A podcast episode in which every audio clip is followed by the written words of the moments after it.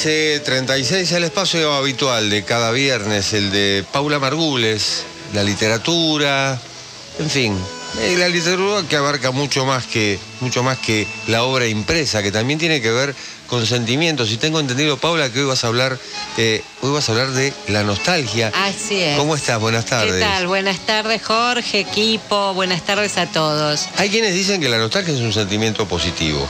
Es que tiene distintas formas. Hay algunos aspectos de la nostalgia que sí se puede rescatar cosas muy positivas. Vos sabés que en cada uno de nosotros hay una persona que no conocemos. Esto no lo digo yo, es un planteo de Carl Jung, uno de los fundadores de la psicología analítica. Jung fue discípulo y después crítico de Freud. Jung planteó la importancia del inconsciente como fuente de sabiduría. Él sostuvo que hacer aflorar conceptos que están allí en el inconsciente ayuda a resolver conflictos. Carl Jung escribió, tu visión se hará más clara solo cuando mires con tu corazón. Quien mira hacia afuera sueña, quien mira hacia adentro despierta. Hasta aquí la palabra de Carl Jung. Sin la menor intención de contradecirlo, con humildad, sugiero que además de afuera y adentro, también es bueno mirar hacia adelante y hacia atrás. Por ejemplo, al manejar, además de mirar para adelante, conviene tener en cuenta qué pasa a los costados y ver qué viene de atrás. Esto es válido para conducir un auto, un camión y para la vida. Mirar para adelante es básico.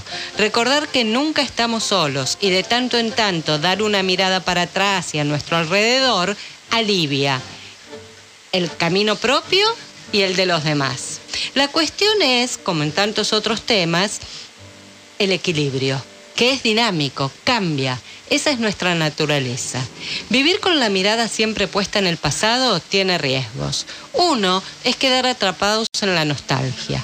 La palabra nostalgia fue creada por el médico suizo Johannes Hofer en pleno siglo XVII. Era el año 1688. Hofer, un muchacho de 19 años, ideó el término nostalgia y lo incluyó en la tesis preliminar que presentó en la Universidad de Basilea. Con esta palabra, él definió el sufrimiento que había visto muchos pacientes, soldados suizos que luchaban fuera de su país. Ellos penaban por estar separados de su familia, sentían intenso deseo de volver a su casa. Hofer formó la palabra nostalgia con dos términos griegos, nostos, que significa regreso, y algos, dolor. En nuestra lengua, nostalgia equivale a añoranza. En portugués, la palabra saudade tal vez se acerca más a la nostalgia. La nostalgia tiene orígenes diversos. Un emigrante quiere volver a su tierra, alguien pretende recuperar un, un, amor, hay quienes quieren revivir amistades del pasado. Entre los paraísos perdidos, fuentes de nostalgia, hay sabores, esos manjares que son huellas emocionales. Por eso no hay otro que los iguale. Definición popular de la nostalgia es felicidad triste, recuerdos que nos hacen lagrimear y sonreír, todo a la vez.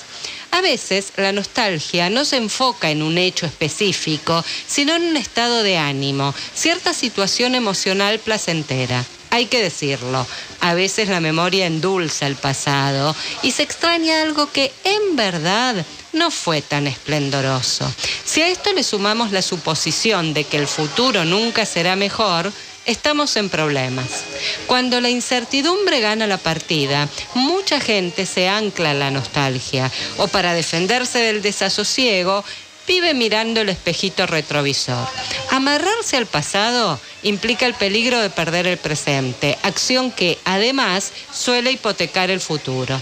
Osvaldo Soriano, uno de los grandes escritores argentinos, conoce muy bien este tema. Él nació en Mar del Plata en 1943. La familia vivía en Tandil, tierra de la madre se mudaron muchas veces al ritmo del trabajo del padre. Entre las obras que reúnen las crónicas periodísticas de Osvaldo Soriano, menciono Artistas locos y criminales. Algunas de sus novelas más recordadas son Triste, solitario y final, No habrá más pena ni olvido y Cuarteles de invierno. Estas dos últimas se, se publicaron durante el exilio de Soriano, primero en Bélgica, después en París. Esas obras lo convirtieron en uno de los escritores más leídos de la Argentina. El éxito siguió en el cine. Por supuesto podemos hablar mucho más sobre Osvaldo Soriano. Propongo leerlo. Elegí el cuento Don Salvatore, pianista del Colón. Integra el libro Arqueros, ilusionistas y goleadores. Lorena, será un gusto escucharte.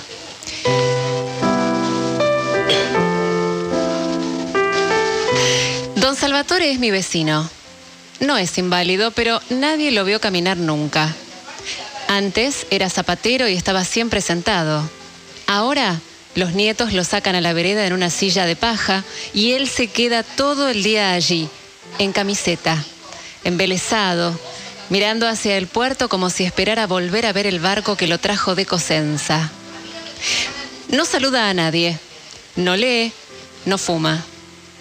Sigue de reojo a las chicas que pasan con el jean ajustado a las caderas y después aprueba o desaprueba con un leve toque de cabeza. Lo sacan a las 7 de la mañana, antes de que yo me vaya a dormir, cuando todavía está oscuro. Y por la calle pasan los obreros del puerto y las maestras que esperan el ómnibus. Levantan la silla entre dos y lo dejan allí, como a un emperador aburrido. Le dan el almuerzo en una olla y lo entran a la hora de la cena.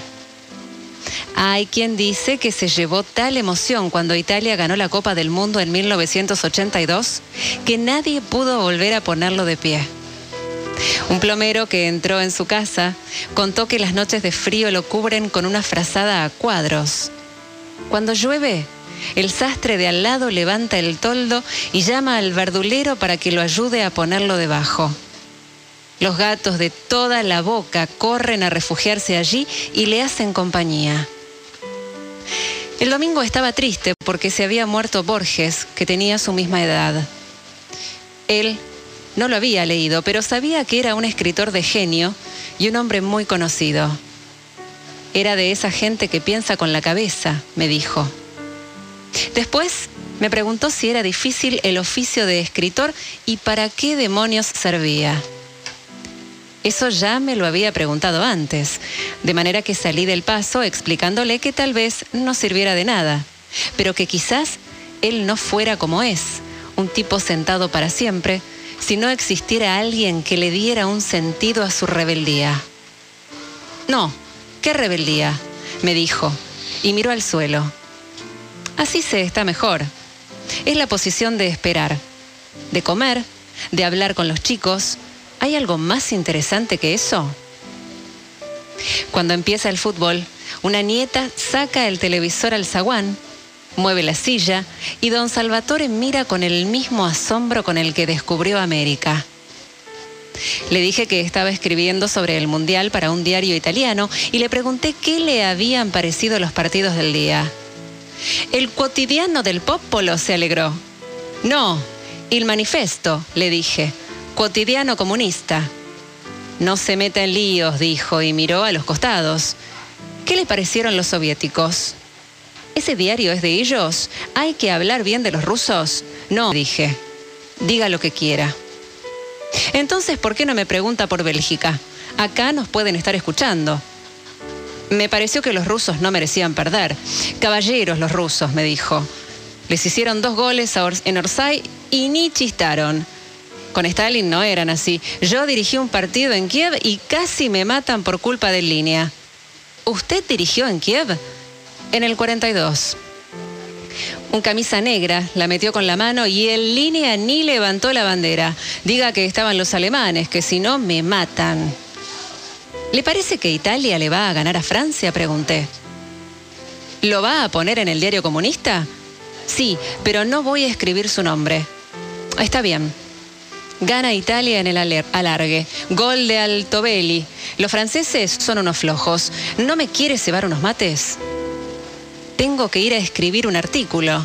Entonces otro día tráigase una silla y el mate y vemos el partido juntos. En una de esas viene el peluquero. ¿De qué diario me dijo? Il Manifesto. Llega a Cosenza, ahí tengo un primo comunista. Claro. ¿No se anima a que ponga su nombre? Póngalo. Total, no voy a volver a verlo más. Di Gennaro Salvatore, pianista del Colón. No nos van a creer. Usted ponga así. Mi primo piensa que yo soy pianista. ¿Quién se lo dijo? Mi hija, cuando fue de paseo. Le mostró las fotos, siempre sentado, y se le ocurrió eso. Salvatore es pianista en el Colón, le dijo. Se quedó muy impresionado. ¿Estás seguro de que no quiere volver? Pregunté. No, ¿para qué? Allá sería un calabrés cualquiera. Acá soy músico del Colón y hago declaraciones para el manifesto. Echó un vistazo a la hija del farmacéutico que cruzaba la calle y bajó la cabeza. Tosía un poco. ¿Se imagina la cara que va a poner mi primo cuando lea el diario? dijo, y se quedó otra vez con la cara fija en el puerto. Me pareció que sonreía. Don Salvatore, pianista del Colón, cuento de Osvaldo Soriano, integra el libro Arqueros, Ilusionistas y Goleadores. Es verdad de perogrullo. Para llegar a un lugar debemos irnos de otro. Los recuerdos pueden ser un estímulo o un ancla. El modo en que nos vinculamos con el pasado condimenta la calidad de nuestro presente. ¿En qué medida la nostalgia es grata? ¿Cuál es la dosis de nostalgia que nos hace sonreír? ¿Cuándo la nostalgia rompe el placer y se transforma en dolor? Las respuestas son personales, dependen de cada uno.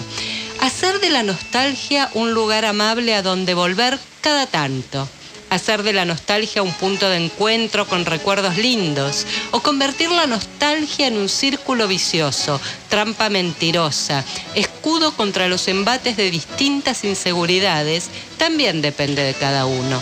La nostalgia puede ser un estímulo o puede consumir la energía que se necesita para enfrentar esas dificultades que no se resuelven solo mirando hacia atrás que el pasado no nos encandile ni nos aferre a la oscuridad, que podamos hacer de nuestros recuerdos faros que iluminen, incentivos para seguir andando, que hagamos buenos caminos.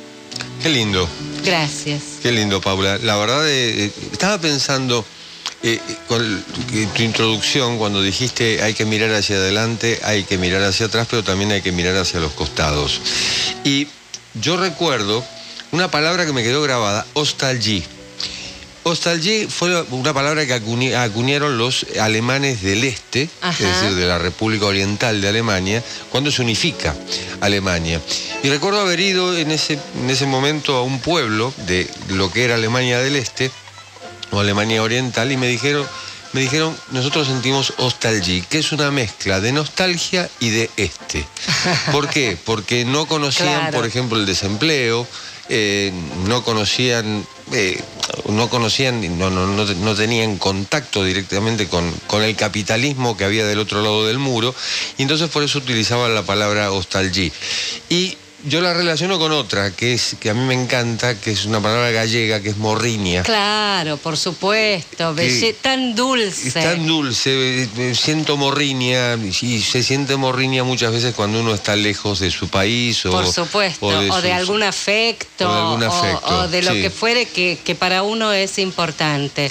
Yo creo que, que en todo esto lo bueno es tener en cuenta, mirar dentro, afuera, alrededor, para considerar y recordar que nadie está solo nunca, que siempre hay otro.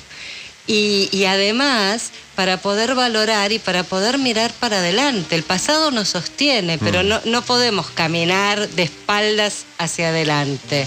Así que bueno, todo eso es, es interesante considerarlo. Seguro. Paula Margules, eh, ¿dónde te encuentran los oyentes? Jorge Elías, le contesto con todo gusto. El correo es margulesbravo.gmail.com. Este trabajo en un ratito va a estar publicado en la página y en las redes de la radio también en Spotify de la radio y lo van a encontrar en mi página web paulamargules.com.ar y con mi nombre me encuentran en las redes. Y si les parece bien, el trabajo de hoy lo cerramos con una canción, El hombre del piano, de Billy Joel. Gracias, Paula. Gracias a ustedes, buena semana. Igualmente. nine o'clock on a Saturday. Regular crowd shuffles in. There's an old man sitting next to me, making love to his tonic and gin.